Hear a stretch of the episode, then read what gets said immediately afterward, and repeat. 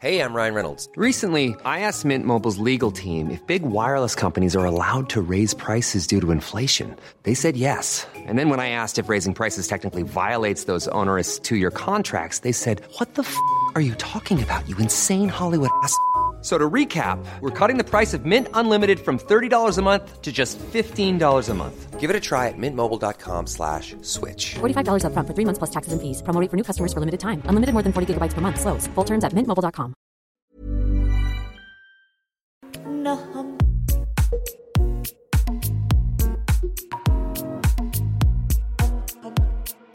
La première fois que ça t'arrive, ça sera pas la dernière. Et je lui dis, mais pourquoi tu dis ça? Il dit, bah, tu sais, parce que on est noir. Tu vois, ils pensent que parce que t'es noire, t'es pas intelligente.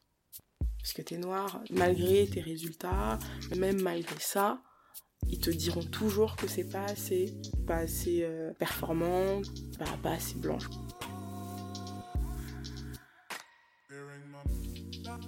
Extimité, le désir de rendre visible une partie de sa vie intime afin de mieux se l'approprier. Belle douce. J'ai 25 ans en juillet, donc tout récemment. J'habite en région parisienne, mais euh, je préfère Nantes comme ville, ne m'en voulez pas. Je suis née au Congo-Brazzaville, j'ai vécu pendant 12 ans, et à l'âge de 12 ans, je suis venue en France euh, avec ma sœur. Et euh, donc ça fait euh, ouais, 12-13 ans maintenant que je suis, je suis en France. J'ai fait euh, une licence de sociologie, un master d'information communication et euh, donc depuis euh, j'ai fini mes études et voilà je, bourlingue un peu en tant que journaliste par-ci par-là. Ma mère elle a préféré que qu'on vienne ma sœur et moi déjà pour des histoires politiques. Ce qui se passait au Congo c'est que c'est un peu compliqué comme histoire mais je vais essayer de synthétiser. Quand je suis partie du Congo, donc en 2005, euh, la dernière fois que j'avais vu mon père, c'était en prison parce qu'il était depuis deux ans. Et euh, nous, on a dû, partir parce que bah, on portait le nom de notre père et que c'était assez compliqué puisque le Congo c'est euh, 4 millions d'habitants et Brazza c'est 1 million d'habitants, mais les choses se, se savent très vite.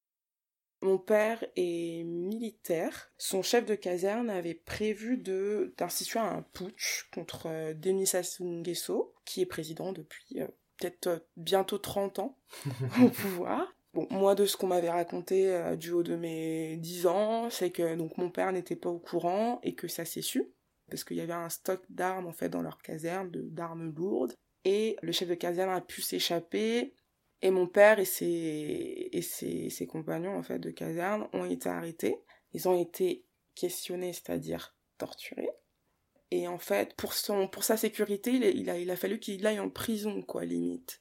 Donc, euh, moi, quand je suis allée le voir, bah, c'était vraiment un peu euh, une sorte de, de, de- d'internat euh, pour adultes, tu vois. C'était pas du tout la prison dont on a idée, etc. Mais c'est quand même, c'était quand même assez impressionnant et, et pff, je comprenais pas tout à l'époque, quoi.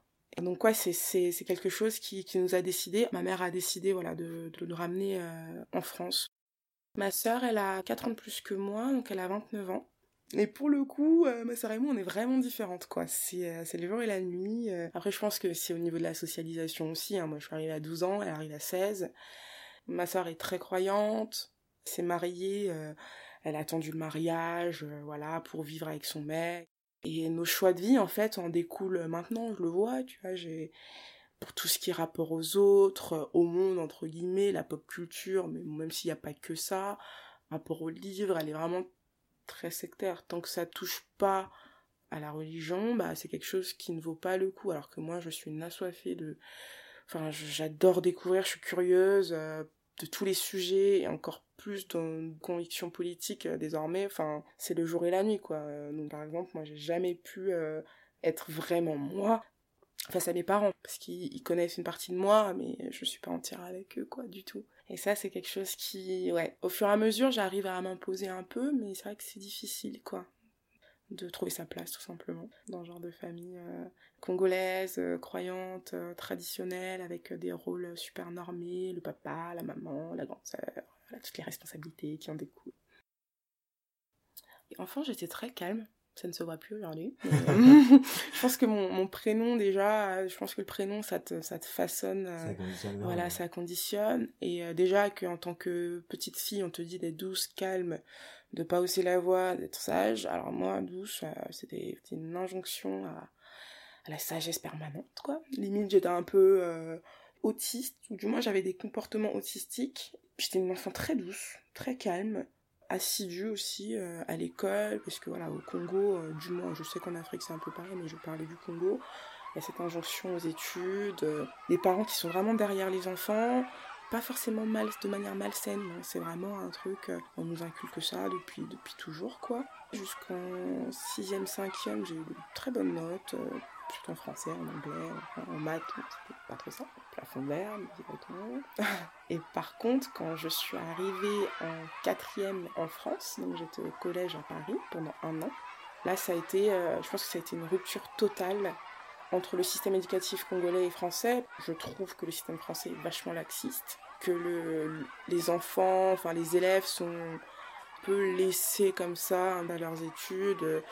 Euh, alors qu'au Congo c'était très strict, très sévère, mais euh, il, y avait un, accompagnement et entre nous on se tirait vers le haut. Alors qu'ici je me suis rendu compte que bah on me traitait entre guillemets d'un télo quoi d'un télo, euh, de euh, ah tu lèves la main tout le temps, euh, ah regardez celle-là. Et mais ça ça a été plus en troisième, en quatrième j'étais un peu dans ma petite bulle puisque j'arrivais du Congo, je connaissais pas tout à fait les codes. je me souviendrai toujours que j'avais une doudoune rouge mais immonde, ma sœur en avait une verte, enfin et du coup c'était j'étais reconnaissable quoi j'avais les cheveux naturels mais avec les grosses tresses les nattes collées là comme ça enfin en gros je respirais la blédardise, comme on disait. J'étais une blédarde.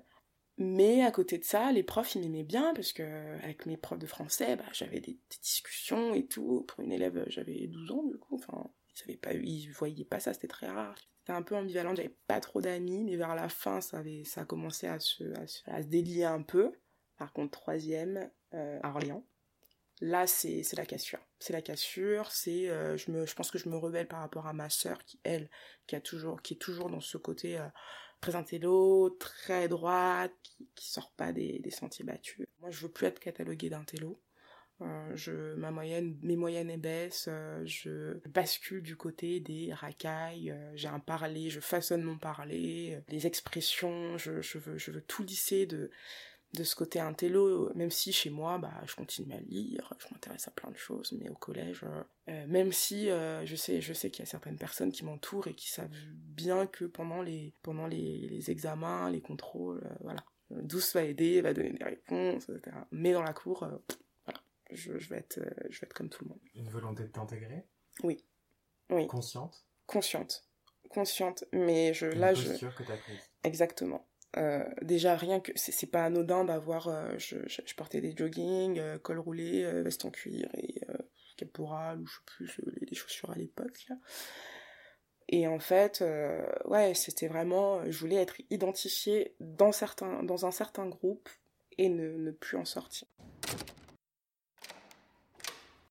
Parce que c'est vrai qu'à Paris quand je suis arrivée c'était quand même difficile quoi. J'ai pris pas mal de remarques déplaisantes, on va dire. Qu'est-ce qu'on disait?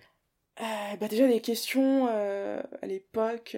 Ah mais c'est bizarre que tu parles français et tout, tu parles super bien français. Euh, euh bah oui en fait parce que le Congo Brazza c'est une une ex-colonie euh, française. Enfin, c'est quoi l'histoire ici? Je, je comprenais pas en fait ces questions. Euh, pourquoi on pose ce genre de questions? Est-ce que euh, t'habitais, dans, dans des cases, euh, dans un arbre?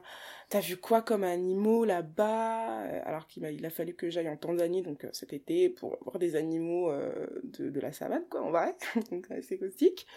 Il y avait d'autres questions de mais oui non mais toute façon toi t'es une blédarde et tout. En plus j'avais un, j'avais un accent même si je pense qu'il était pas très prononcé parce que j'ai toujours parlé français en fait. Même si ma mère elle, elle nous parlait en, langue et que nous on répondait souvent en français. D'ailleurs je, m'en veux pour ça mais ça c'est une autre histoire. Euh, oui, donc des remarques désagréables qui au final, je, je, me rends compte, euh, qui, ouais, qui m'ont vachement plus introverti et c'est pour ça qu'en en troisième, j'ai, j'ai, j'ai voulu un peu briser ça, quoi, ce rôle d'intello. Première et terminale, euh, j'intègre la seule classe de, de, de elle. Et ce sera les, meilleures années de ma vie à Orléans. euh, Enfin, euh, avec avec une amie qui elle était donc d'origine marocaine, avec qui on va faire les 400 coups, mais toujours dans ce côté les élèves teignent mais qu'on aime bien.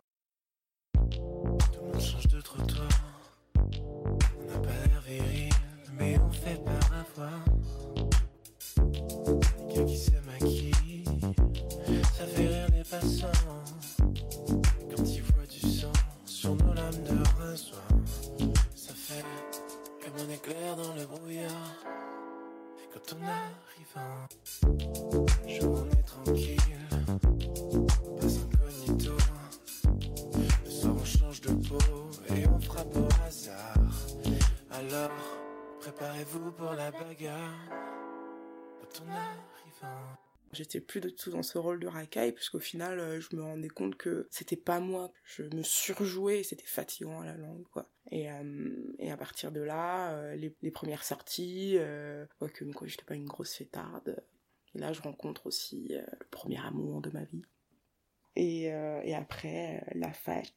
Première année, je, reprends mon... Enfin, je suis moi-même, en fait assidue, je ne sors pas du tout, alors que les années de fac, normalement, tu, normalement, tu vis le maximum de ta vie, tu vois, et moi, non, pas du tout, première année très sérieuse, euh, la pression de ma mère, euh, j'ai eu le bac, enfin, mais faut passer au-dessus, maintenant, il y a d'autres choses à conquérir, et au final, je me rends compte que j'ai des facilités, que j'adore la sociologie, et que, en fait, j'ai pas besoin de, plus, parce que j'avais même pas 20 heures, 25 heures d'heures par semaine. Donc je continue. Deuxième année, là je rencontre euh, un groupe, euh, on va dire un groupe fondateur euh, de, mon existence, quoi. C'est avec ces personnes que je vais à Berlin pendant une semaine. C'est avec ces personnes que je découvre la musique techno, house, euh, que je sors dans les clubs, que je me mets mes premières cuites finalement. euh, Enfin voilà. Je rattrape en fait mon adolescence en quelque sorte. Et là j'ai 18 ans. D'ailleurs, est-ce que tu as subi une forme de, de discrimination euh, de la part de, de personnes noires, justement? Est-ce que tu es trop blanche à leurs yeux? Est-ce que tu as vécu ça? Que c'était plus dans ma période lycée. J'ai eu ces, ces remarques, donc le fameux terme de bounty, noir à l'extérieur, blanc à l'intérieur, blanche à l'intérieur. Euh, ça me passe au-dessus de la tête, je sais qui je suis. Et en fait, je me suis rendu compte que c'était tellement problématique parce que dans un sens, on te dit que parce que t'es noir, donc tu dois t'assigner à un certain comportement. Mais quel comportement, je ne sais pas. Euh, le fait d'écouter par exemple de la musique, moi j'écoute euh, vraiment de tout, mais j'adore le rock, euh, j'adore la techno, j'adore aller en, en, en rave et tout ça dans les milieux que je fréquentais, que je fréquente un peu moins maintenant, on trouvait que c'était des, choses de blanc. Enfin, et j'ai eu du mal en fait à comprendre que ah c'est parce que je m'exprime bien avec euh, un certain jargon, euh, ma mère, ma sœur vont me dire non mais de toute façon douce c'est une blanche. Et en fait au départ je croyais que c'était vraiment pour dire blanche mais en tout cas dans la tête de ma mère et de ma sœur c'est dire au final je suis une française quoi. Et ça euh, ça a été ça a été très compliqué pour moi à gérer Maintenant, euh, je, rembarre ces personnes. On va faire une dissertation. tu vas me dire ce que je suis censée être en tant que noire, en tant que femme noire, et qu'est-ce que c'est que d'être blanc, concrètement. Même s'il y a des situations où, quand on dit you act like white people, on sait très bien de quoi on parle. On parle pas de, de goûts musicaux, on parle pas d'un vocabulaire, on parle pas d'un esthétisme, euh, ce genre de choses. On parle de quoi? Le privilège de l'innocence de sa couleur de peau, c'est un peu. J'aimerais bien, on aimerait tous savoir, mais. on va rentrer dans le vif du sujet. On parle euh, du privilège blanc, euh, de ne pas se considérer en tant que comment dire, une couleur de peau en fait, de se penser universel, de se penser comme la norme, de se penser comme transcendant. C'est de ne pas euh, prendre du recul par rapport à des situations où en tant que blanc bah, on va vouloir imposer sa vision des choses, montrer à quel point le racisme ou euh, les situations euh, de discrimination euh, n'existent pas euh, parce que nous on l'a jamais vraiment vécu. Quand je dis nous, c'est donc en tant que personne blanche et que donc euh, ça n'existe pas. Donc nier déjà ces, ces problématiques-là quand t'as une personne noire en face de toi, c'est de l'appropriation culturelle. euh, là, s'il faudrait rentrer en détail, c'est un complexe euh, de supériorité. euh, c'est de vouloir se faire l'ami justement, donc ça c'est le pendant humaniste, universel, de se faire le sauveur de, de personnes opprimées, oppressées, pour montrer à quel point, vous voyez, moi en tant que personne blanche, donc là bizarrement il voit des couleurs, je vous aide et je suis impliquée dans vos causes, etc. etc. Enfin, mais voilà, pour moi, euh, c'est vraiment plus politique que des goûts, une manière, euh, une manière d'aimer certaines choses ou pas. J'ai 17 ans euh, quand j'intègre la, la première année de sociaux, donc troisième année, toujours la même chose. C'est puis- une classe? Non, c'est que, en fait, au Congo, on rentre en CP à 5 ans. Et moi, je suis née le 6 juillet. Donc, euh, c'est décalé, quoi. J'ai en gros deux années d'avance. Ma licence en sociaux se passe super bien. Et euh, bon, c'est pas très important à dire, mais euh, donc, euh, je quitte mon premier amour et je rencontre dans la foulée le garçon qui partagera ma vie pendant trois ans, trois ans et demi. Et en fait, c'est à partir de cette relation aussi que qu'il y y, y a quelque chose qui se passe parce que la première année c'est c'est superbe. C'est même au-delà de ce que je pensais. C'est magnifique. Je me sens je me sens sur un piédestal. Je me sens femme jeune femme du moins. Et en fait à partir de la deuxième année je vois le vrai visage de, de cet homme là et, euh, et je pense que l'élément déclencheur c'est qu'il avait perdu son père. Mais bon, je pense qu'il a toujours été comme ça. Donc quand je, je parle du vrai visage, c'est-à-dire que euh, du jour au lendemain, euh, c'est des insultes sur la manière dont je suis habillée, c'est de la violence. Euh, donc la violence verbale dans un premier lieu, euh, être rabaissé, et là dans l'heure d'après d'être com- complètement euh, mis sur un piédestal. En fait là le, le fait d'avoir ces, ces, montagnes russes émotionnelles, bah, ça déstabilise, tu, t'essaies de comprendre si ça vient de toi, parce que t'as l'impression que c'est tellement pas normal que forcément ça doit venir de toi, puisque la personne avant elle était pas du tout comme ça. Euh, ensuite c'est de la violence physique, euh, je t'empoigne euh, les, enfin je euh, je t'étrangle, je te pousse violemment. pendant les disputes, au début c'est parce que la personne est alcoolisée, mais bon tu dis oh on va pas exagérer, ou tu te rends compte que bah non, même en journée, certes on a bu quelques coups avec des potes, mais la violence elle commence à être quotidienne. Et en fait, donc à cette époque-là, j'ai pas du tout de recul, je sais pas du tout ce que c'est que le féminisme, je sais pas du tout ce que c'est que les mécanismes euh, dits de pervers narcissiques, même si au final c'est une psychologisation de juste de la violence masculine. Je, je prends sur moi, euh, euh, les filles, on a, je, je veux pas exagérer, mais c'est vrai qu'on est conditionné à toujours euh, essayer de, de faire en sorte que son couple aille mieux, à faire un travail émotionnel qui, est très important et que les mecs euh, hétéros du moins ne font pas de, mon entourage ou très peu.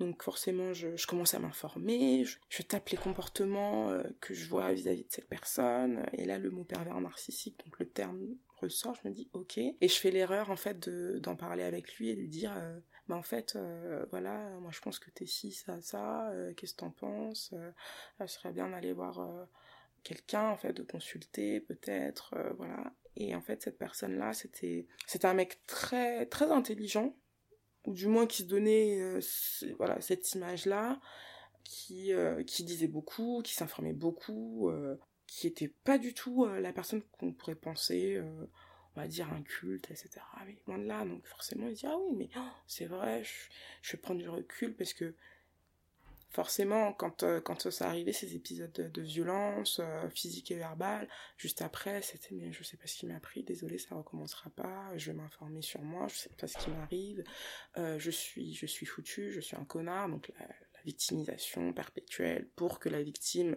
euh, se sente concernée par son bourreau quoi alors quand j'en parle, je me dis, mais c'était mentalement, je, je sais pas comment j'ai fait. Pendant deux ans et demi, je ne sais pas comment j'ai fait. Je l'ai quitté, on s'est remis ensemble. Je l'ai quitté la, première fois où il m'a étranglé et que je me suis dit, mais là, qu'est-ce qui se passe? Je vais mourir et tout. Mais enfin, tu vois la haine dans le regard de cette personne et tu, tu vois plus le visage, quoi. Mais quelques temps après, tu dis, non, c'est bon. Je, je vais laisser passer. On va y arriver.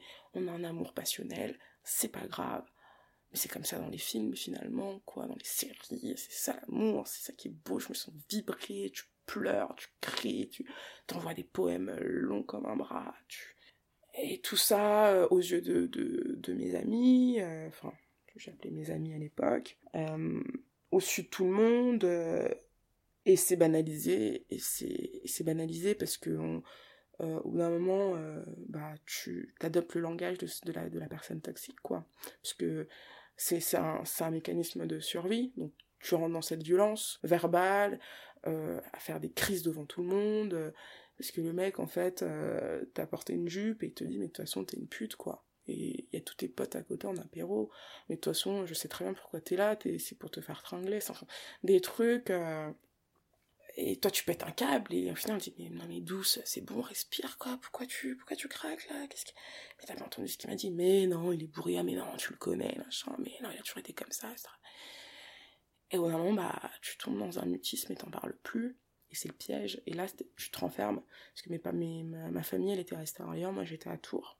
Donc forcément j'étais j'étais j'étais j'étais loin quoi. Donc la- ma licence de socio se termine on décide, un petit groupe, d'aller à Bordeaux pour continuer, euh, eux en sociologie, et moi j'avais décidé de faire un master de sciences politiques. Les premiers mois c'est difficile pour moi parce que j'ai pas de logement. Rebolote, j'habite avec mon ex, du coup, mon mec à l'époque, et son, son colocataire. Et pendant trois mois, ma mère vient nous voir, euh, elle le connaît un peu, etc. Mais voilà, on a, jamais vraiment, j'ai jamais vraiment voulu le présenter, l'intégrer dans ma vie familiale, parce que je, voyais très bien que ça mènerait à rien. Donc ça me rassure un peu que ma mère le connaisse, qu'elle lui parle.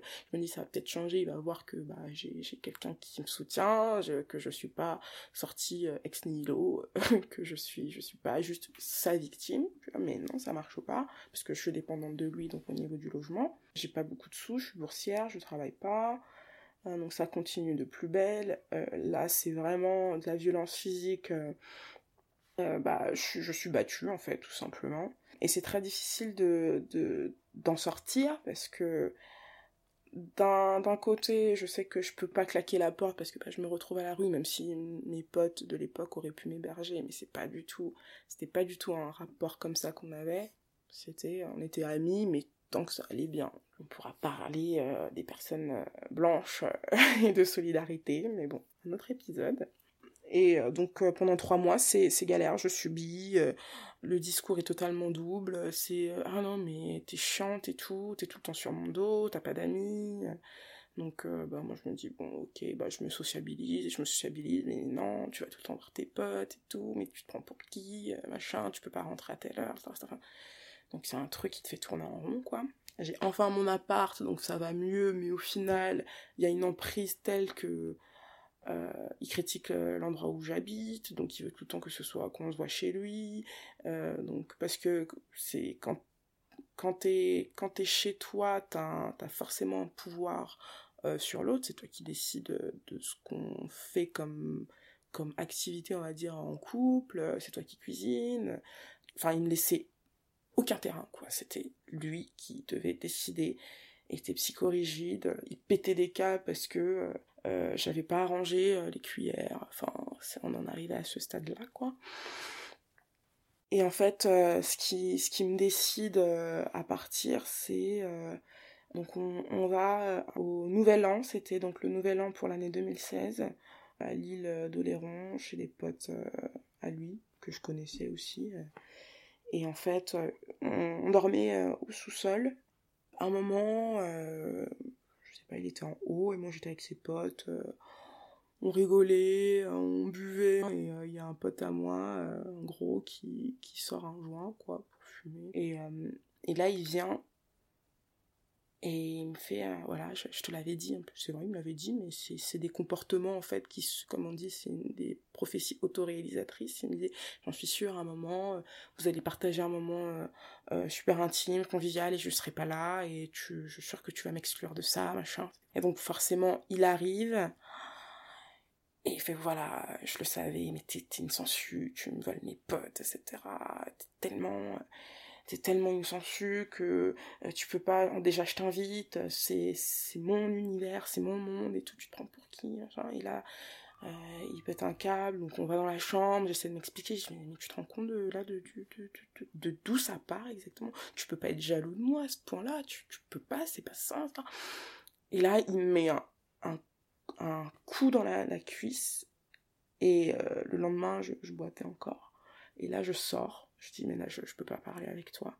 Donc là, je suis au bord des larmes, je remonte, j'explique à mes potes. Euh, à un moment, je redescends parce qu'il m'appelle, ou je sais pas quoi, il me menace avec mes affaires, euh, ou d'appeler mes parents, enfin, classique. Euh, et en fait, quand je me rapproche de lui, il me balance un verre d'alcool en plein visage, comme ça. Donc, j'ai les yeux qui me brûlent, je remonte, je, je, dis à, ses potes, je est-ce que vous vous rendez compte, là, de, de, de, de, De la gravité de la la situation. gravité de la situation. Et en fait, il fait pire. C'est qu'il remonte un moment, donc euh, il devait être 2-3 heures du mat. euh, voilà, on avait, il, est, il est resté enfermé toute la, voilà, en fait, tout le nouvel an. Il remonte et il me crache le visage devant tout le monde. Et en fait, là, il y a tout le monde qui fait non, mais tu fais quoi et tout, qui pousse, qui limite euh, bah, le frappe, tu vois. C'est pas, tu dis, mais qu'est-ce qui se passe? Donc, moi, j'explique la situation. Et en fait, à partir de là, je ne lui ai plus du tout adressé la parole. Et euh, donc, le lendemain, euh, il me parle, il essaie. Parce qu'avant, en fait, je disais que c'était fini, et je criais, et je gueulais, j'étais vachement dans l'émotionnel, et je pense qu'il le savait, ça. Et là, j'étais tellement silencieuse, je n'ai pas prononcé une parole à son égard. Et je pense qu'il a, il même s'il essayait de se rattraper, il avait compris que c'était, il y avait quelque chose qui était mort, qui était terminé, quoi. Et c'est comme ça que je me suis sortie de cette euh, relation totalement what the fuck et toxico possible. Et après, je suis, je, suis- montée à Nantes. Euh, Bon, je, je, j'ai pas besoin de préciser que mon année était catastrophique euh, à Bordeaux. Et j'ai pas du tout aimé les sciences politiques. Donc pendant un an, je suis allée vivre chez mes parents. Et bien évidemment, cette personne était à Nantes. Parce que euh, avait décidé de, continuer ses études à Nantes. Et on avait euh, un pote en commun à Nantes aussi, donc euh, je l'ai revu. Et ça, n'avait rien changé, quoi. Et c'était toujours le même schéma. À Nantes aussi, mes potes qui banalisaient la situation, qui faisaient comme si ça venait de, de, des deux côtés, quoi. Si j'étais aussi fautive que lui. Et à partir de là, bah, j'ai décidé de vivre mon célibat à fond, à fond, à fond. Euh, j'ai pris le temps pour moi, d'avoir un espace pour moi, même si chez mes parents c'était très compliqué, comme je te disais, j'ai une famille euh, croyante. euh, et au final, sexiste, quoi, parce que bah, j'étais une fille et que je devais rentrer à certaines heures et que c'était pas bien de découcher, donc le vendredi sortir et revenir le samedi euh, le lendemain, euh, même si je dormais chez des amis, parce que euh, jamais vraiment compris, parce que j'étais chez eux et qu'ils étaient responsables de moi. Euh, donc c'était très compliqué aussi à ce niveau-là. Et j'ai, tenté tant bien que mal de mentalement de m'en sortir, d'avoir des boulots à, côté parce que j'avais pris une année sabbatique quoi, pour essayer justement de, de me retrouver, même si ça n'a pas trop fonctionné à ce niveau-là. Et euh, donc l'année d'après, je, rentre en information communication, donc pour deux ans. Euh, Je continue à voir les personnes euh, et ce mec-là aussi dans, mon entourage. Et au final, bah, je monte à Paris pour mon stage de, de six mois. Je rencontre donc mon copain actuel, avec qui ça a été, ça a été, ça a été une renaissance euh, totale parce que j'ai, réappris tout simplement à m'aimer, à aimer, à avoir une relation saine, quoi. Et j'avais jamais vraiment connu ça parce que les amours du lycée, c'est pas du tout, c'est pas la vraie vie en fait, comme on dit, c'est, totalement idéalisé, c'est totalement. Enfin, je suis passée de l'idéalisation à la désillusion à, à quelque chose de sain, quoi, à la sanité, tout simplement.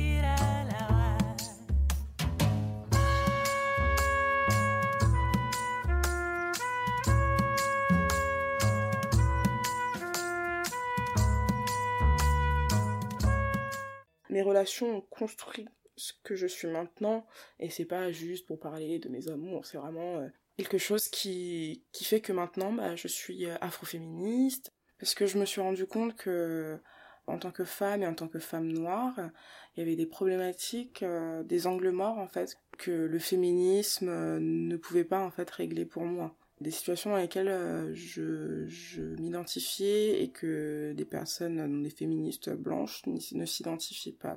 Je me suis dit, alors là, comment me positionner? Comment allier donc mon genre et ma race sociale? Et à partir de là, j'ai creusé. Et en fait, quand j'ai lu euh, des autrices euh, afro-américaines, je me suis dit d'accord, c'est pas tout à fait les mêmes problématiques en France, c'est pas tout à fait mon vécu parce que euh, moi je me considère comme congolaise, africaine et noire.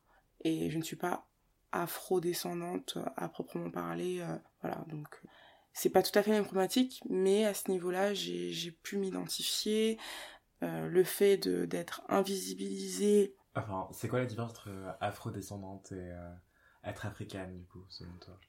Bah, pour moi, afrodescendante, c'est être né en Occident, dans un pays occidental, et euh, être noire, tout simplement.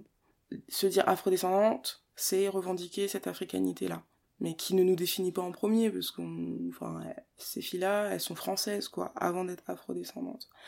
Et je, et je trouve que ce terme est, assez bien approprié, mais il a ses limites dans le sens où euh, on va souvent euh, dire mais oui, mais, mais les métis, mais les, les carterons, je sais pas, à chaque fois, les, les gens essaient de, de caser en disant oui, mais si t'as que, ou si t'es white passing, est-ce que tu peux être considéré comme afrodescendant, etc., etc. Mais bon, ça je trouve que c'est des débats qu'on pourrait avoir, mais le terme en lui-même je le trouve super intéressant, parce que moi j'ai mes copines justement qui, qui ne savaient pas comment se, se définir, elles se définissaient en tant que avec l'origine de leur, de leur pays, quoi.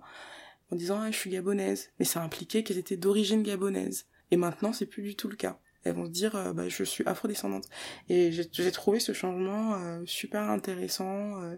je me suis dit, ah là, c'est un, un terme qui voilà, correspond au maximum de, de jeunes femmes en France, jeunes femmes noires. Comment est-ce que tu définirais l'afroféminisme par rapport au féminisme? L'afroféminisme, c'est en fait la jonction entre, entre deux identités, une qui est immuable, c'est-à-dire être noir. Bon, tu peux pas changer, malgré tous les débats sur les transraciales, enfin débat, c'est bien un mot, mais voilà, c'est immuable, et le fait d'être donc assigné un genre dans lequel on s'identifie, donc le fait d'être femme, qui, bah, en tant que assignation sociale, revêt plusieurs euh, faits en fait. Le fait d'être une femme blanche, c'est pas du tout le même vécu euh, qu'être une femme noire, euh, métisse, asiatique, etc., etc. Et donc en fait la jonction, ce que l'afroféminisme a de pour ma part en tout cas de d'intéressant et de concret, c'est de mettre en lumière plusieurs situations dans les on va on va subir plusieurs oppressions. C'est-à-dire que ces oppressions-là ne sont pas distinctes les unes des autres. C'est, euh, elles s'entrecroisent et d'où le, le, le, concept de l'intersectionnalité. T'es pas non seulement victime de racisme et non seulement victime de, de sexisme, oui. t'es victime des deux à la des fois. Deux. Et leur imbrication est différente de juste l'addition de ces deux conceptions. Exactement. Et, euh, et en fait, le fait d'avoir, euh, de me définir en tant qu'afroféministe euh, me permet de mettre plein de mots sur des situations. Par exemple, le fait de d'être confronté à la misogynie noire, quoi. Donc ça, c'est un terme avant de le connaître, euh, j'aurais jamais pu mettre des mots sur des situations où euh, on m'avait, on, me traitait euh, de singe ou de ah mais attends tu ressembles à un footballeur. Enfin ça c'est des trucs, c'est particulièrement aux femmes, aux femmes noires qu'on va, qu'on va faire des comparaisons comme ça. Ah Gomis, tu ressembles à enfin, ce genre de choses. Et aussi donc de l'hypersexualisation qui est, je vais pas dire euh, systématique, mais euh, il n'y a pas que la femme noire qui subit donc cette fétichisation. fétichisation. Voilà, merci. Mais c'est voilà, la femme noire, ça va être la femme hypersexuelle euh, avec des, des, des, prouesses donc en imaginaire collectif, hein, inqualifiable, euh, qui est une reine dans son domaine. Tout ça, c'est un vécu. Tu peux mettre des mots sur ça. Quant à ce concept-là d'intersectionnalité les, relations euh, hétérosexuelles, mais plus aussi au final, hein, c'est pas que euh, les relations hétérosexuelles, mais les relations euh, intimes en fait.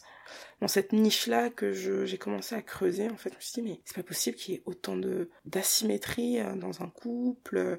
Et je me suis rendu compte qu'avec des, des tumblers comme Paye ton couple, j'étais pas seule en fait à avoir vécu ces situations-là, quoi. J'ai laissé des témoignages, ça m'a vraiment libérée. Je me suis dit, ah, enfin, je, je suis même pas victime, je suis une survivante d'un mec qui, qui qui était un vampire tout simplement émotionnel, quoi. Et ça, ça m'a fait un bien fou. Pendant mon année de célibat, bah, j'ai, j'ai embrassé aussi, euh, disons, euh, toute mon identité. Euh, j'ai assumé le fait que j'étais bisexuelle, même si à mes potes, j'avais pas forcément fait de coming out. Je, je m'étais jamais vraiment posé la question. J'étais toute cette identité là, je, je la connaissais pas du tout quoi. Et et à partir de là, euh, c'était c'était douce euh, en entier. C'était euh, ma partie africaine congolaise, ma partie française avec la musique techno. Je, je, je, parle de moi aussi beaucoup en termes musicaux parce que c'est vraiment une identité qui, qui, qui, dit beaucoup sur moi. J'ai pu donc continuer euh, dans ce master-là, euh, rencontrer des personnes saines qui ont pu m'entourer, qui, qui ont toujours été là pour moi. Et à partir de là, euh, j'ai fait un travail mental, psychologique de fou, quoi, dans les livres, dans les essais que je lisais.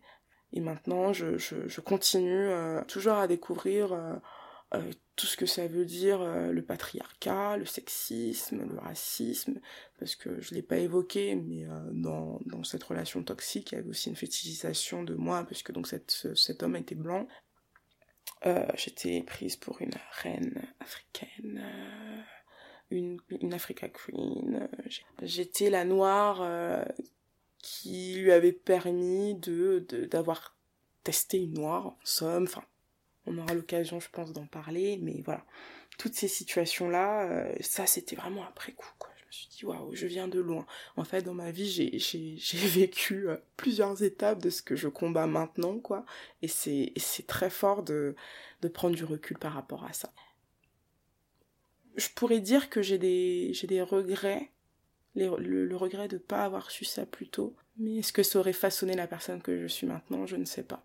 Des regrets, on en a toujours mais pas des regrets par rapport à moi-même. Je, je suis plus du tout dans cette, dans, dans cette auto-flagellation, quoi. Je, je suis, je suis au-dessus maintenant. Et t'as connu le racisme dans ton couple, mm. mais euh, t'as pas du tout parlé du racisme à l'école ou à l'université mm. ou dans le monde mm. professionnel. Quand est-ce que t'as réalisé que t'étais noire? C'est une très bonne question, parce que j'essaie de remonter dans mes souvenirs. J'ai réalisé que j'étais congolaise quand je suis arrivée en France, c'est sûr. Euh, mais quand j'étais noire, c'était plus au lycée. Parce qu'au collège, j'étais dans un groupe où euh, c'était une, sororité en fait, même si bah, à l'époque je le pensais pas du tout comme ça dans, dans les termes de, actuels quoi. J'étais dans une sororité où il y avait euh, essentiellement des filles donc d'origine africaine, asiatique et plus spécifiquement maghrébine quoi. Donc moi, j'avais pas trop cette cassure-là, même si bah forcément c'était des afrodescendantes, donc euh, il y avait des problématiques auxquelles elles étaient pas du tout euh, liées, quoi. Euh, le fait d'être euh, dépaysé, exilé, de, de devoir s'intégrer, mais qu'au final on te renvoie toujours à, ton identité, donc d'origine, enfin d'origine la première, quoi, pour moi. Mais en même temps, dans la danse, dans, dans nos problèmes de cœur euh, de, l'époque, le fait qu'on savait très bien euh, que en tant que fille noire, euh, dans la classe par exemple, on aurait, on aurait d'amourette ou ce genre de choses, euh, que au niveau de nos de, des, professeurs, on avait une relation très difficile aussi, mais c'était assez bienveillant. Je j'ai pas de souvenir de d'un racisme comme ça confronté il y a une fois, ça c'était euh, un prof principal qui avait été euh, donc qui était un remplaçant euh, qui avait remplacé mon prof principal donc qui avait terminé l'année de troisième avec moi qui m'avait proposé de faire un CAP coiffure alors que moi j'avais mis dans mes vœux que je voulais aller en lycée général et en fait ça c'était sorti de de nulle part. J'ai, non mais j'avais vraiment, euh, j'avais pas compris. Bon, C'était un prof de sport, donc j'étais nulle en sport, mais je, enfin non, c'est pas que j'étais nulle, mais je m'en foutais de cette matière, quoi. Enfin, et euh, en français, j'étais bonne élève, en anglais, en maths, je faisais le, strict minimum, en SVT, pareil, enfin tout ce qui était scientifique et tout.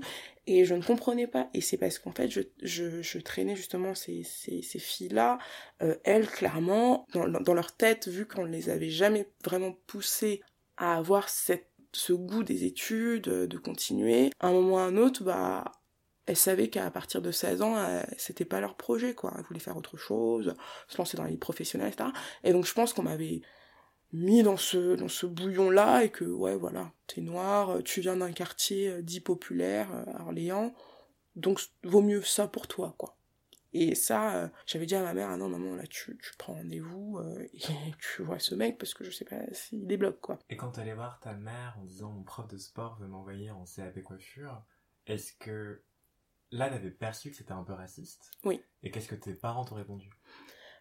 Ma mère m'a tout de suite dit, elle m'a posé la question, elle m'a dit, tu sais pourquoi? Je lui ai dit oui maman. Elle m'a dit bah ça c'est la première fois que ça t'arrive, ça sera pas la dernière. Et je lui ai dit mais enfin pourquoi tu dis ça. Elle dit bah tu sais parce que on est noir.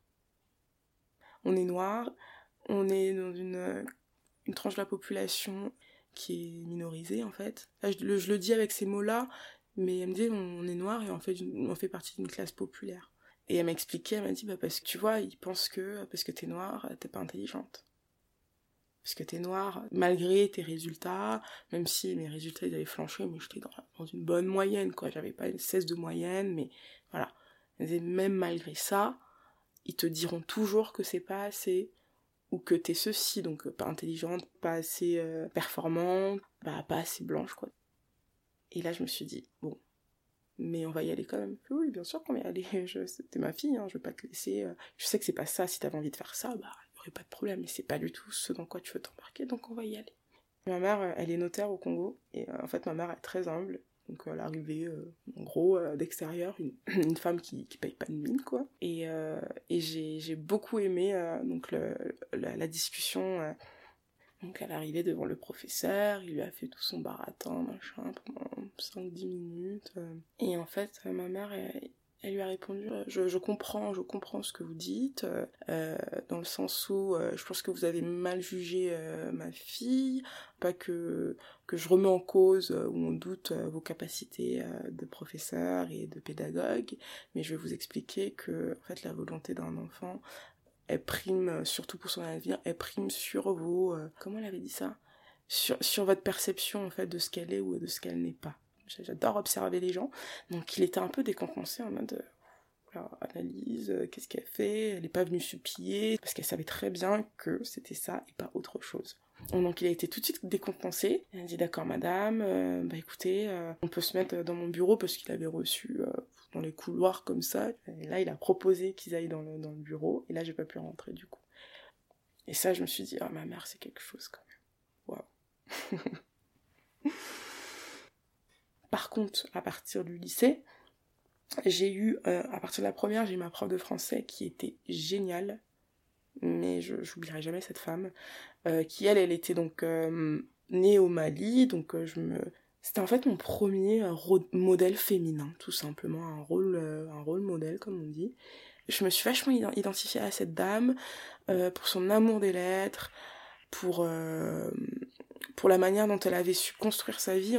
Elle, se livrait beaucoup à nous. Euh, on avait une relation euh, prof-élève, mais pas que. Et en fait, elle nous, expliquait en fait les, situations dans lesquelles elle avait pu euh, comment dire, rencontrer du racisme, quoi. Et moi, ça m'a- ça m'avait interpellée, même si ça me paraissait tellement abstrait. Et j'ai pensé à elle quand, en terminale, les, comment dire, les, les élèves, parce que j'étais dans un, dans un lycée au final où il y avait beaucoup de... C'était un lycée général et technique, mais il y avait beaucoup de blancs. Euh, on était en minorité, alors encore plus en, en, en classe littéraire. À partir de là, j'ai rencontré plein de situations, mais pas forcément euh, de, de prof à élève. C'était plutôt entre les élèves. Il y avait déjà euh, ce côté euh, très fermé, euh, les blancs avec les blancs, euh, euh, les noirs avec les noirs, mais pas de manière euh, naturelle. C'était vraiment, on se regardait un peu quoi de travers. C'était dans ma dans ma classe, j'étais là, dans- on était trois filles noires et je crois qu'il y avait une fille donc d'origine marocaine et il y avait un, élève qui était, on va le dire, un raciste quoi, raciste. Même si à l'époque c'était banalisé, qu'il faisait des blagues. En y repensant, mais c'était n'importe quoi. Mais vraiment, il faisait des blagues en cours d'histoire sur euh, quand on évoquait euh, la colonisation, euh, le nazisme, en disant que de toute façon, bah, c'était tant mieux pour ces peuples-là la colonisation, puisqu'on n'en serait pas là, quoi. Enfin, des trucs où ma, ma pote et moi, donc on, on, on répondait par, par des blagues, tu vois aussi, mais des blagues pour essayer de dire, mon gros, mais tais-toi, quoi, enfin, qu'est-ce que tu racontes? Mais on avait été habitués à ce genre de choses. Et ça nous a suivi donc de la première à la terminale. Il y avait quelques personnes aussi euh, dans la classe qui, euh, qui rentraient dans son délire. euh, et en fait là, donc en première et en première, j'ai j'ai 15 ans, hein, ouais. Et, et en fait pour moi c'était tellement abstrait, le racisme, c'était comme on en parle maintenant quoi, c'était les méchants, les vilains, des personnes toxiques, débiles, machin. Et en fait non, parce que je me suis rendu compte que ce mec-là, son, son père travaillait à la préfecture et qu'il avait raté son bac et que désormais il avait un poste en préfecture. Et en fait là, je me suis posée, je me suis dit mais euh, c'est des personnes comme ça qui sont dans les institutions françaises. C'est des personnes qu'on côtoie et dont on banalise les propos qui se retrouvent à, décider de la vie de personne en fait tout simplement dans un dans une ville qui est déjà euh, ma foi bien raciste, euh, bien catho euh. et à partir de là, je me suis dit OK, bon, et j'ai mis de côté. Mais quand je suis arrivée en sociaux, voilà, c'était la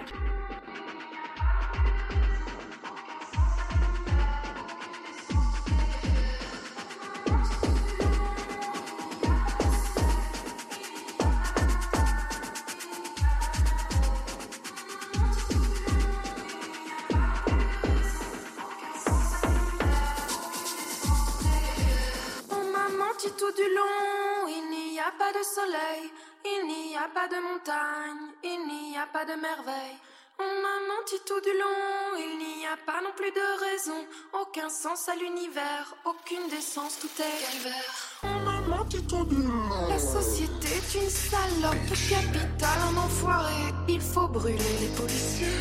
On m'a menti tout du long, il n'y a pas de soleil, il n'y a pas de montagne, il n'y a pas de merveille. Ce que je vois, c'est un grand feu, je vois des bœufs et des lépreux. Levez-vous, accusez, je vais moi-même vous juger. j'ai pu mettre en fait bout à bout toutes les petites expériences. Et là je me suis rendu compte que bah j'étais noire. Parce que je me suis rendu compte que euh, les, les expériences dont je pensais être euh, juste euh, voilà victime entre guillemets de ma propre vie bah non ça c'était un truc qui me dépassait plus quoi Euh, le fait d'avoir appris les déterminismes de savoir que bah, une société en fait c'est pas juste des individus que c'est des individus qui forment un tout et que ce tout là détermine les individus. C'était une révélation. De, de me rendre compte que bah au collège euh, je, je, mettais plus mes cheveux au naturel. Alors qu'avant quand je suis arrivée du Congo bah j'étais beau mes cheveux euh, je les avais jamais défrisés mais à partir d'un certain moment je suis rentrée dans les cases autant de mes de mes potes afrodescendantes que de ce que je voyais en face c'est-à-dire euh, être belle c'est-à-dire les cheveux lisses euh, la peau claire euh, limite j'ai jamais une lentille mais j'avais des potes qui mettaient des lentilles pour correspondre euh, à ce côté ah t'as les yeux clairs donc tu dois avoir euh, du métissage donc t'es pas tout à fait noir donc t'es euh, t'es dateable quoi et tout ça ça m'est revenu en plein dans la gueule. Je me suis dit waouh ok je viens de là donc à partir de là à partir de la socio quoi à partir de j'avais 17 ans T'as Ouais. commencé à déconstruire. Exactement. J'ai commencé à déconstruire, premièrement, euh, donc ce qu'on appelle donc le classisme, quoi.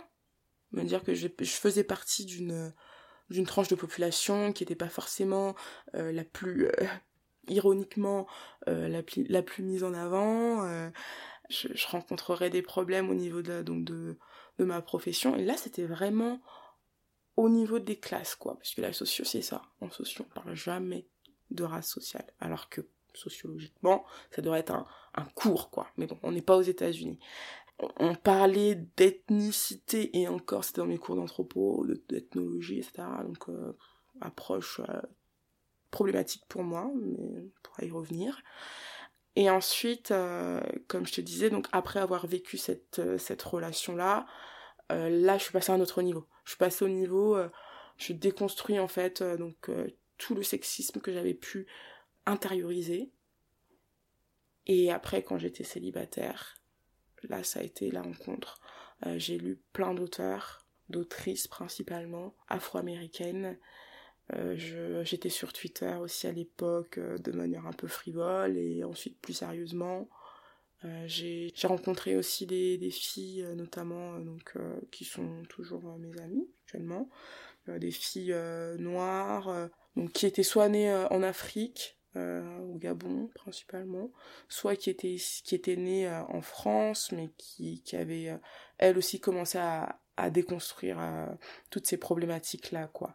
Et ça a été salvateur. Ça a été salvateur parce que euh, j'ai recréé une sororité mais qui était vraiment basée sur un vécu similaire et avec une vision quoi. C'est-à-dire qu'on qu'on qu'on se tirait vers le haut alors qu'avant c'était un truc euh, vas-y prouve que t'es une meuf en allant te battre quoi. C'était en fait on reproduisait les schémas euh, masculins quoi pour prouver qu'on était des jeunes femmes.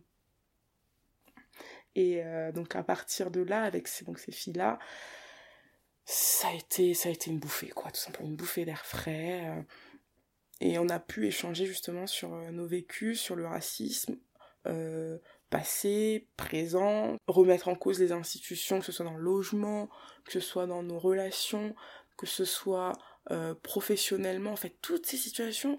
Et je me suis dit, ah oui, je ne suis pas seule. Et ça, c'est des choses que dont tu ne parlais pas avec ta famille, avec ta grande sœur notamment?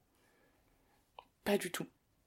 Parce que j'étais... Donc moi, je suis partie très tôt, je suis partie à l'âge de 16 ans pour mes études. Ma sœur, elle est restée... euh, Elle est restée à Orléans, ensuite elle est allée en Allemagne, donc on... avec ma sœur on s'entend bien quand on est éloigné. Mais vraiment, c'est quelque chose... Depuis que je suis à Paris, euh, elle va prendre plus de nouvelles de moi. Alors que quand j'étais par exemple à Nantes, là, pendant mon année sabbatique, ensuite pour mes études, c'est très conflictuel. Parce qu'elle voulait que euh, je m'aligne sur ses convictions. Et moi, ça passait pas. Euh, par exemple, sur le, le sexisme, ma sœur, on l'a toujours qualifiée je déteste cette expression de garçon manqué parce qu'elle est, elle elle a un tempérament de feu quoi. Elle va dire les choses, elle va pas se laisser faire. Euh, elle fait du droit, donc quelqu'un qui, voilà, qui a une pensée euh, raisonnée et raisonnable quoi. Et en même temps, parce que la religion, elle va te sortir. euh, ah non mais les femmes, pour moi, une femme présidente, c'est impensable parce que les hommes, c'est les hommes qui doivent porter à bras le corps en fait toutes les positions euh, de pouvoir. Et en fait, euh, quand quand j'étais à Nantes et qu'elle me parlait de ce genre de choses, je lui disais mais euh, tu sais que là si on avait, on était resté dans ce raisonnement là, tu pourrais pas être avocate, euh, tu pourrais pas travailler. Tu pourrais même pas faire d'études. Non, non, non. Disait oui, mais c'est pas la même chose. Ici en France, euh, les femmes qui veulent être chefs d'entreprise, euh, c'est c'est pas du tout euh, ce que ça devrait être et tout. Tu te rends compte qu'au final elles sont elles sont pires que les hommes. Enfin, tout tout ce mythe là sur les femmes euh, super arrogantes, bossy, genre trop trop patronne quoi. Elle, elle me sortait tous les argumentaires. Euh, que la femme doit être soumise, donc ça c'est tiré de la Bible, hein, soumise à son mari, et que le, son mari doit l'honorer. Tous ces discours-là, je me dis, ah oui, non, il y a une... Elle sait que je suis féministe, mais je pense qu'elle sait pas du tout ce que c'est. We gave you life, we gave you birth, we gave you God, we gave you earth. We filmed the future, don't make it worse. You want the world, well, what's it worth? Emoticons, Decepticons, and Autobots who twist the plot, who shot the sheriff, then fled to Paris in the darkest hour. Spoke truth to power, made a android out of your girlfriend. Let's get caught downtown in the whirlwind. And paint the city pink, paint the city pink, and tuck the pearls in, just in case the world in. Huh. And nigga down dog, nigga move back, take a seat, you are not involved. And hit the mute button, let the vagina have a monologue. Et donc aujourd'hui, t'es une journaliste, une journaliste afroféministe. C'est bien ça. Il m'avait toujours semblé logique. Depuis le collège, je voulais être journaliste. Et c'est pour ça que j'ai fait des études en rapport avec euh, la société puisque j'ai toujours été intéressée par les, visions euh, une vision macro quoi une vision macro de de nos existences euh, et en fait la sociologie ça me semblait l'évidence même parce que donc je m'étais beaucoup renseignée par rapport à bon les débouchés je savais que ça menait à pas grand chose mais avoir ce ce savoir là acquérir toutes ces connaissances tous ces auteurs et toutes ces autrices qui, qui ont fait des, des études euh, sur le comportement humain, sur le, les mécanismes des sociétés, je trouvais ça d'une puissance en fait. Ensuite le master de sciences politiques, bon c'était pas tout à fait la même chose. Et, et je suis assez fière de moi par rapport à ça, d'avoir euh, pu euh, malgré tout gratter, chercher et, et, trouver une cohérence dans tout ça. Et ouais, journaliste, euh, c'était une évidence. Et est-ce que c'était quelque chose qui était difficile à faire accepter à ta famille, comme choix de carrière, où il n'y a pas beaucoup de débouchés? Mmh, En soi, non. Parce que déjà, ma mère, ce qu'elle voulait, c'était qu'on ait notre bac. Que, qu'on fasse, euh, et qu'on fasse nos études supérieures pour être sûr d'avoir au moins un boulot, même si, bon, au final, euh, ça veut plus rien dire d'avoir euh, 10 000 diplômes, quoi. C'était aussi en, en, rébellion par rapport à ma famille, parce que ma mère est notaire, ma sœur va être avocate bientôt. Je dis le droit c'est pas pour moi et c'était tel. En fait je, voyais un peu ce qu'elle faisait euh, je, parcourais un peu euh, euh, le code civil etc le code familial. Et comment elle devait en fait euh, euh, rendre ce savoir là c'était tellement cadré mécanique je me suis dit non moi j'ai pas un esprit comme ça du tout je, moi j'étais rêveuse je, je tissais plein de toiles enfin voilà je voyais des, des, des combinaisons des liens partout dans plein de problématiques et tout je me suis dit non moi je veux un truc où mon esprit va se régaler avec des problématiques, euh, des dissertations, des machins, de l'écriture. Donc euh, ouais, de fil en aiguille, hop, ça s'est creusé et j'ai eu un point précis par rapport à ça. Et mes parents, non, ils ont jamais vraiment douté de moi, quoi. Et dans ta carrière aujourd'hui, -hmm. euh, est-ce que tes, tes, croyances, tes convictions ont déjà posé problème, ou même ton apparence, tes, ta race sociale? Alors, euh, j'ai je, je, fait des boulots étudiants et ça, ça n'a jamais vraiment posé problème. En tout cas, j'ai pas eu frontalement, euh, voilà, ce genre de choses. Dans ma carrière en tant que journaliste, je me suis rendu compte que, par exemple, quand je faisais mes lettres de motivation, euh, je mettais vraiment les sujets qui m'intéressaient. Donc, euh, justement, parler de racisme, de sexisme, d'homophobie, lesbophobie, enfin, transphobie. Et je pense que ça, ça a posé problème. Bien sûr, sur mon CV, il y avait ma photo. Je n'ai jamais vraiment eu de, de réponse franche en disant oui, votre profil est trop radical, etc. etc. Mais si j'avais lissé toutes mes convictions comme ça, j'avais fait pas de blanche, je pense que j'aurais eu des appels, au moins des entretiens. J'ai jamais passé d'entretien en tant que journaliste. J'ai eu euh, l'occasion donc de piger euh, pour euh, des médias euh, par-ci par-là. Après voilà, j'ai fini mes études il y a un an, euh, donc à 24 ans. Donc voilà, je, sais que ma vie n'est pas terminée, ma carrière n'est pas terminée, mais c'est vrai que si j'avais lissé mes convictions, c'est sûr et certain que j'aurais eu plus d'entretiens. Et mais j'ai pas envie de ça. J'ai pas envie de euh, de, de, de me lisser. Euh, j'ai envie de que ma voix soit entendue en tant que journaliste. Euh, je sais que ces questions-là, elles sont pas assez abordées. Ou quand elles le sont, c'est par des personnes qui ne sont pas forcément légitimes et qui, qui commence de plus en plus à gratter sur ces questions parce que ça intéresse de plus en plus de personnes, euh, qui, qui voient leur fil d'actualité Twitter euh, se modeler, se changer, donc euh, pour ramener de, l'audimat, euh, du lectorat, etc., qui commence à creuser. Et au final, tu, lis des articles qui n'ont ni queue ni tête sur, sur la trans, transracialité, là justement, on en parlait, enfin... Et tu dis, mais c'est des chercheurs en plus parfois, quoi. Donc on se rend compte que tu peux avoir un haut degré de scientificité, mais si, euh, ces questions-là, tu ne les vis pas, ou du moins tu ne les abordes pas d'une certaine manière, c'est-à-dire euh, en prenant du recul sur toi en tant que euh, personne privilégiée, ça, ça marche pas. Et moi, c'est ça que j'ai envie de montrer, c'est ça que j'ai envie d'écrire, quoi. Mais c'est pour ça que les convictions, je les laisse aussi rugueuses que possible. Et à ton avis, pourquoi ça devient à la mode, ce genre de questions? De discrimination, d'oppression, de racisme systémique Euh, Dans le monde de la recherche, ça a toujours été à la mode, entre guillemets. Il y a beaucoup de... Notamment avec Eric Fassin, euh, quand j'ai creusé, euh, quand je vois sa, bibliographie, ça, il y a beaucoup de choses qui ont toujours été faites depuis les années 80, même un peu avant. Et le fait que ça se démocratise, c'est justement parce que les gens... Il y a eu une vulgarisation de, de ces concepts-là, et que grâce à ces concepts scientifiques, bah les gens se sont tout simplement reconnus dans les situations et en parlent, quoi. Et les gens en parlent, dénoncent de manière très simple. Parfois, je suis subjuguée. Je, suis des, des comptes Twitter où euh, la nana, euh, en 4-5 threads, quoi, elle, te- elle, dit tout. Elle dit tout sur la discrimination, sur le sexisme, sur le racisme. Et je trouve ça génial. Et que ces, ces comptes Twitter-là soient même screenshotés dans des articles de presse. Et, par contre, ce que je trouve dommage, c'est que justement, à travers cette démocratisation-là, il y a le retour de bâton. Euh, dans les sphères du pouvoir, euh, comme bah, dans les grands médias, euh, où on va vouloir amoindrir ces choses-là en, criant au racisme, à la fin de l'homme viril, etc. Enfin, toutes les problématiques qui sont remises en cause et qui bousculent justement le patriarcat, quoi. Ouais, je pense tout simplement que les voix se sont, se sont élevées parce qu'elles avaient les, les bons mots.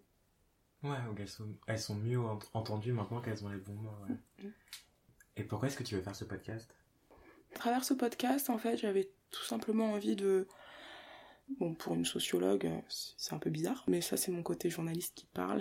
De ramener aussi à, au subjectif les, les oppressions qu'on vit et qu'on qu'on dénonce de manière euh, holistique, c'est-à-dire euh, macro, quoi, de, de- dans une vision euh, sociétale. J'avais envie de ramener ça aux individus. C'est Durkheim qui serait pas fier de moi. Euh, j'avais non mais j'a- j'avais vraiment envie de que les gens se rendent compte que derrière ces concepts-là, derrière ces grands mots, ce jargon, bah, il y a des vécus, il y a des existences qui sont qui sont bouleversées, il y a des existences qui qui s'éveillent, euh, qui se réveillent, qui rayonnent ou qui se battent, qui sont combattantes, qui sont euh, qui se recherchent tout simplement. Et j'avais envie de parler d'ego à ego. Est-ce que tu as quelque chose à ajouter? Merci Anthony de, de participer à ce podcast et j'ai hâte d'entendre ton récit à toi. C'était Extimité, le récit de la conscientisation et de la déconstruction de personnes minorisées. Retrouvez-nous intimement sur deux sur toutes les plateformes de podcast habituelles. Apple Podcast, Spotify, SoundCloud, Deezer. Pensez à nous mettre une bonne note de préférence et à nous laisser un commentaire. Merci. La musique du générique était un extrait du morceau Tonabi de l'artiste Persian Empire. How would you like to look five years younger? In a clinical study, people that had volume added with Juvederm Voluma XC in the cheeks perceived themselves as looking five years younger at six months after treatment. Look younger, feel like you. Add volume for lift and contour in the cheeks with Juvederm Voluma XC. Reverse signs of aging by adding volume to smooth laugh lines with Juvederm Volure XC. For important safety information and to find a licensed specialist, visit juvederm.com. That's J U V E D E R M.com. Not for people with severe allergic reactions, allergies to lidocaine, or the proteins used in Juvederm. Common side effects include injection site redness, swelling, pain, tenderness, firmness, lumps, bumps, bruising, discoloration, or itching. There's a risk of unintentional injection into a blood vessel, which can cause vision abnormalities, blindness, stroke, temporary scabs, or scarring. Talk to a licensed specialist to find out if it's right for you.